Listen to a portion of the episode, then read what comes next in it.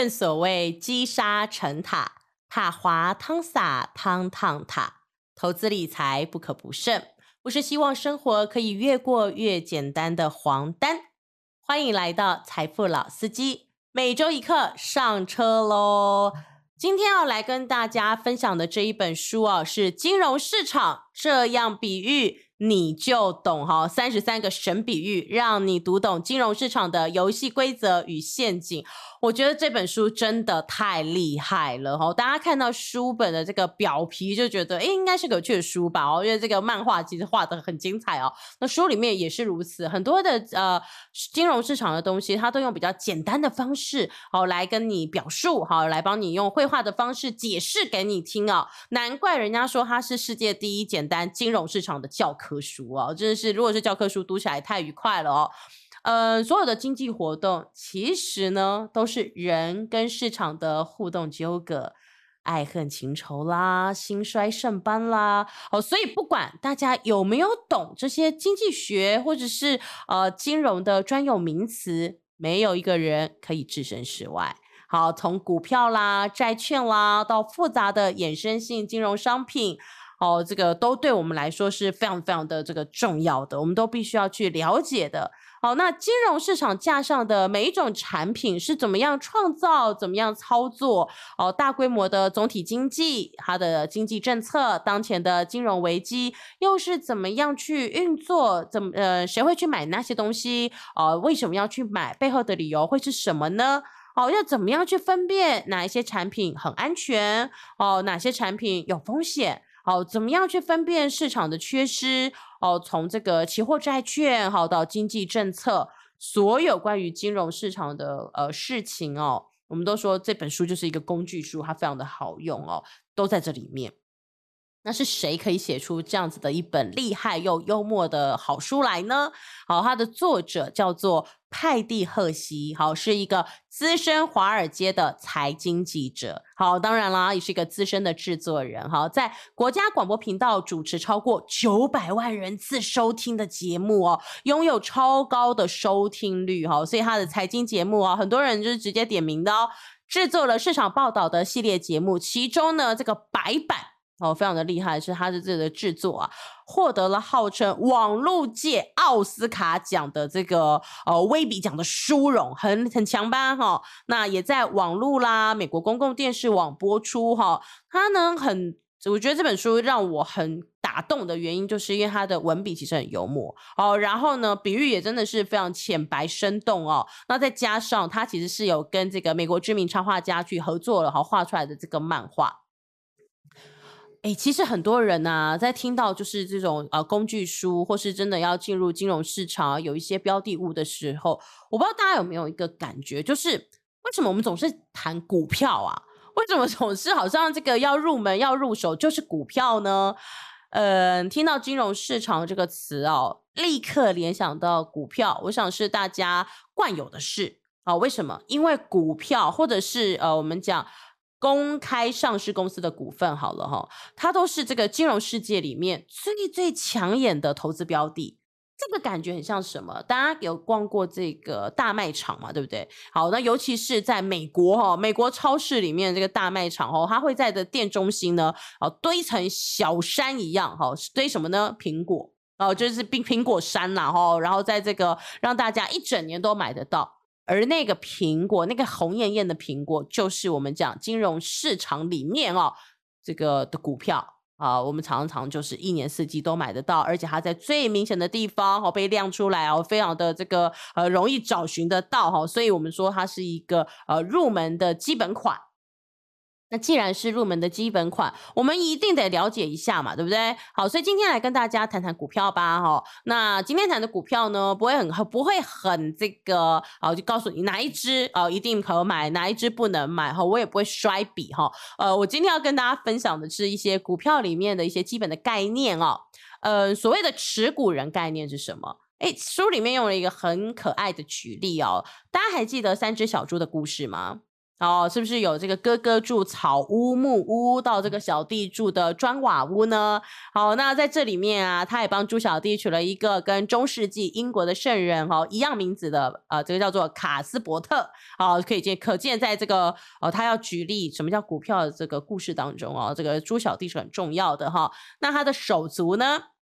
作者帮他们取了个名字，叫做挖墙脚跟脚夹筋哦，听起来就是一个让家里不太安宁的这个哥哥们哈。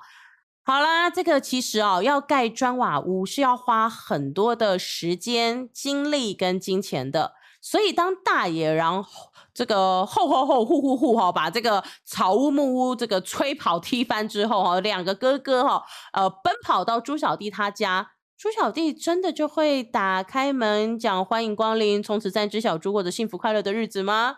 哦。这本书的作者非常的实际，他说不可能啊，呃，因为啊要盖砖瓦屋，刚刚前面讲了，不是那么的容易，呃，你必须要去贷款啊，才买得起那些建造的材料嘛。那也才有钱可以付给所有的小动物工人啊，哦，这个每个月呢，哦，可能都要付一点点的这个利息啦，好来这个哦把房房屋这个呃这个修缮好哈，然后也要把它处理好嘛。所以卡斯伯特当然不会那么轻易呀，哦，就就让这个两个哥哥住进来，也是要共同分担的。好，所以呢，作者就想。这个卡斯伯特哈猪小弟在啊欢迎两个哥哥进门之前哦，一定有对他们说过一些话。他会怎么说呢？哎呀，我没有要你们两位哈付房租哦，因为我也不相信你们这两个游手好闲的家伙会每个月乖乖付钱给我。盖这栋房子花了我六千元，所以你们一个人付我两千元，一起决定房子里有地方需要哪些维护和保养。分摊这些费用，哎，那你说这两个哥哥会答应吗？当然啊，大野狼就已经在后面了，他们又不想变猪排，是不是？所以呢，这三只小猪就变成了什么？砖屋的持股人，这就是持股的概念。好，那在这个讲到股票里，你们应该常常听到这个做空的手法。什么是做空的手法呢？哎呦，书里面的这个猪大哥挖墙脚就是一个做空的老手啊。事实上呢，当这个他还是一只小小猪的时候，他就已经利用棒球卡哈来玩这个所谓的做空手法啦。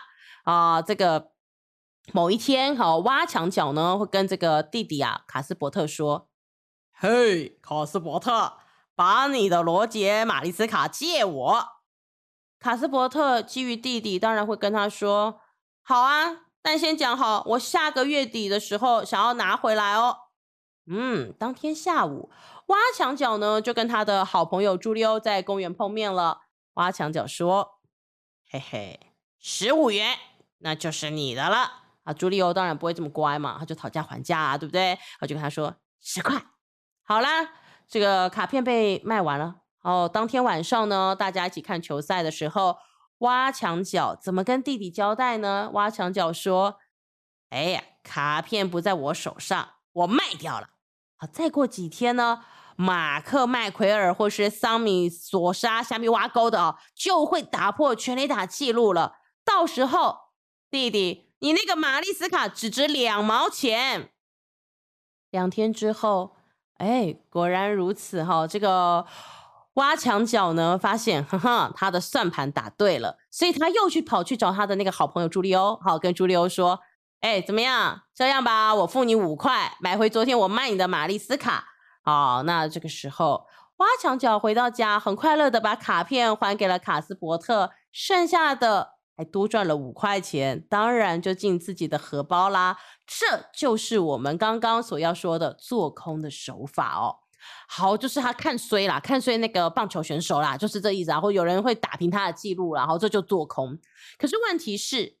做这件事情没有风险吗？当然有风险哈。我们讲会有融券的风险啊。我们可以想，如果呢这个索沙跟麦奎尔没有轰出该有的全垒打，哎呦，那怎么交差呀？或者是呢这个原本借的那一张哈玛丽斯卡后来降价格，哎降到二十块钱，那该怎么办呢？好，这个时候啊，卡斯伯特哈这个猪小弟一定会生气的，想说这哥哥搞什么鬼哈，把自己的卡片给卖掉。那所以他不管这个啊哥哥怎么跟他说，哦，卡斯伯特都会要求什么？嗯，不管怎么样，我都要先买保险，你先给我十块，等你把卡还我时，我再把钱还你给。哦，所以他一定会做这样的事情嘛，对不对？这叫做呃这个。让自己比较有保障哈，好啦，所以我们就说那个朱大哥哈，也就是他在如果是以股票来看，就是交易者啦，好，手边呢有多余的资金，那当然就可以达成券商，也就是朱小弟发出的所谓担保品追缴的通知啦。可是如果没有，嗯，挖墙脚就只好说，可是我没有十块，小老弟。好，这个时候还会做什么？小老弟当然不开心嘛，就会跟他讲说：“哎，朱利欧，他那个卡片没有还我，你就死定了。”好，那挖墙脚只好打电话给他的好朋友朱利欧：“喂，朱利欧，不好意思啊，这么晚还打电话给你啊。”啊，这个时候朱利欧会乖乖还卡片吗？不会嘛，所以呢会变什么？讨价还价。朱我这个朱大哥挖墙脚哦，恐怕呢家接起电话不是那么的顺利哦，他恐怕会跟这个对方讲说：“哈，朱利欧，你要涨到二十五块啊，怎么会这样呢？”好，这就是一个我们讲说，哎。这个无券放空的 做法，哈，是蛮危险的，哈。呃，那我们讲说这个融券呢，哈，也一样，哈，是有这个风险的哦。所以呢，这是要大家在这个买卖股票的时候特别注意的。好，那这时候也许大家会好奇，那无券放空的做法是指什么呢？无券放空的做法就是指。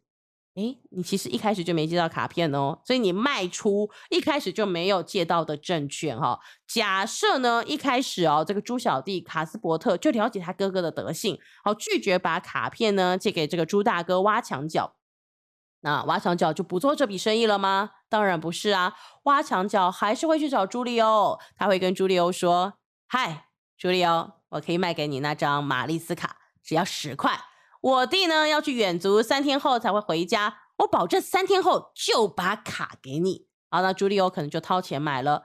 但是三天之后，哎，麦奎尔跟索莎变得很抢手哦，挖墙脚呢就可以用五块钱向另外一个朋友买到那一张传说中的玛丽斯卡，然后把卡片交给朱利欧来履行承诺。而且，嗯，大家蛮聪明的，他的口袋哈还会留下五块钱。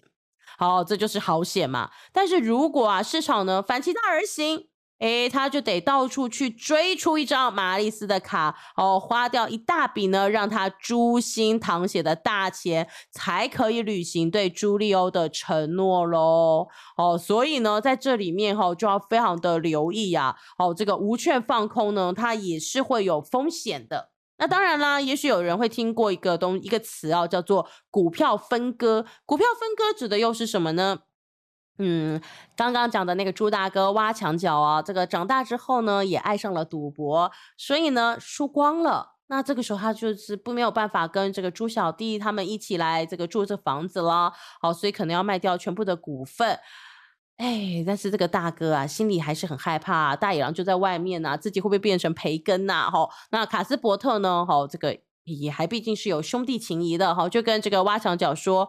哎，为了不让你变培根，好，我干脆引进投资人。引进投资人什么意思？就是我让大家呢，这个股票哈，这个变得更小哈，一人一股，好，变成一人两股，好，那一股呢，就从原本的这个我们讲的原本两千嘛，对不对？总共一个人是两千，那现在就变成一股一千哈，每个人呢就有一千一千，那这样就可以把它什么？手边的东西哦，这个朱大哥就可以卖出一张，好欢迎另外一个伙伴住进来，好，那他自己呢也还可以住继续住着，只是呢他的这个手上的钱哎只剩下一千块这样子哈，那这个就是我们讲的哦，我们在做的这个呃股票分割的行为就是如此，好，所以呢股票分割指的是这个。那另外也有一个词汇叫做稀释股份。什么是稀释股份呢？我们可以想象成朱大哥呢，今天他把这个手上的股票卖出了一张，好让一个很恐怖的老朱公索尔住进来。这个老朱公索尔啊，住进来跟三兄弟在一起，可是他呢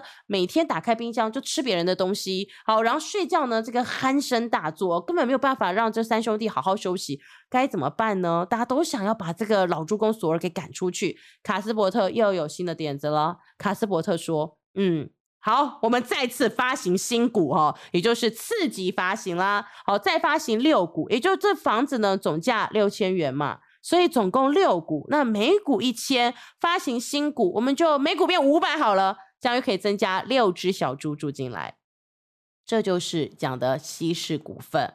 好，那当然啦，当你稀释股份之后，它是有缺点的，也就是每股的盈余，哎，会变少哦。好，我们想说每股盈余就是你要先算出公司一年来的获利，然后再除以你现在分了这么细的股份的总数。好，也就是如果你是利用房子哈开这个会计事务所哈，一年赚了六万。好，每股盈余呢是一万块。好，那次级发行之后，哎，每股盈余只剩下五千块。这个时候，恐怕老朱公索尔都会兴趣缺缺，决定要赶快干嘛？搬出去啦。